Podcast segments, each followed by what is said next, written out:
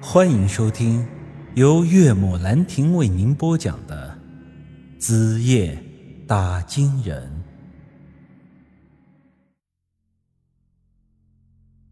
他和杨凯旋都哈哈大笑起来。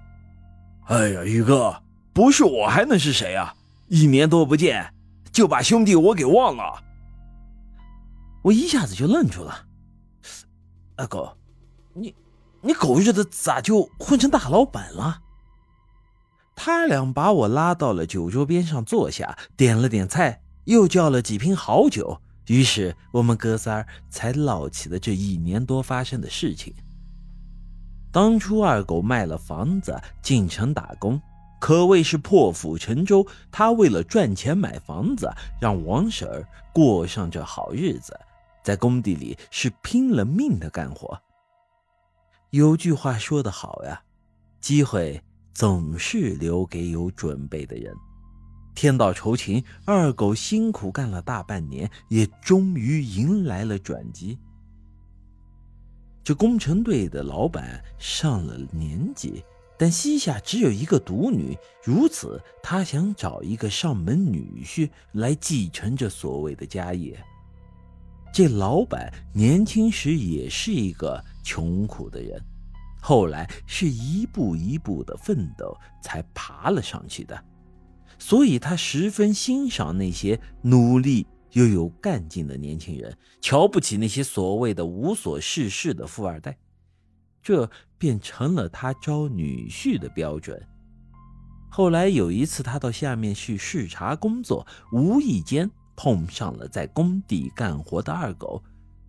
当时啊，他看到这二狗这年轻人又勤劳又有干劲，就对他有了好感。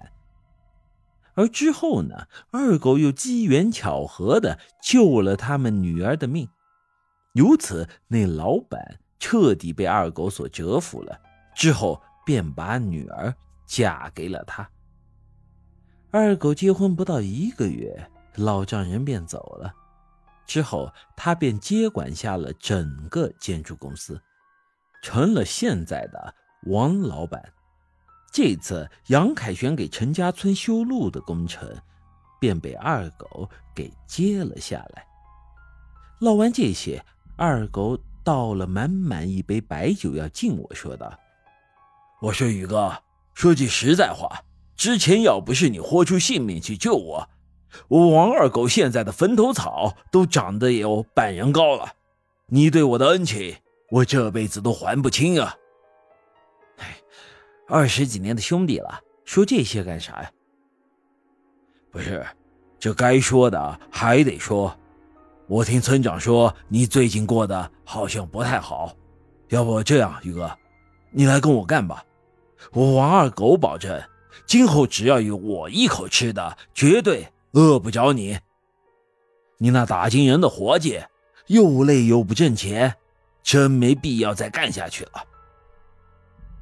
二狗，你的心意我心领了，但是你应该知道，我做打金人，并不是为了钱。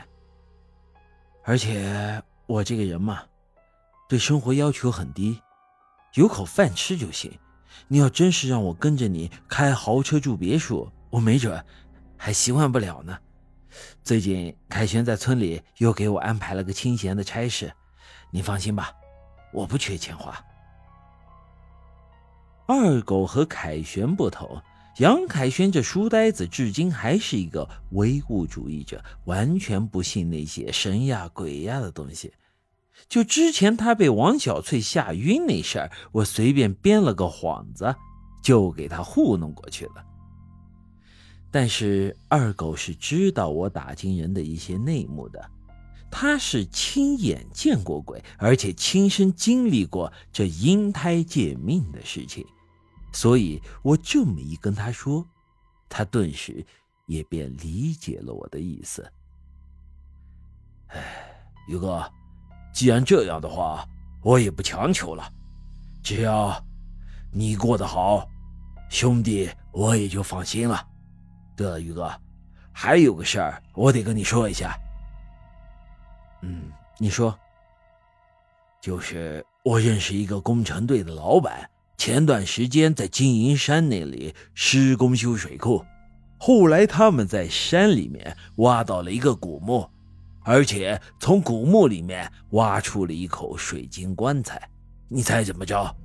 那棺材里装着一具女尸，据说那水晶棺距今有三百多年了，但是里面那具女尸却是一点也没腐烂。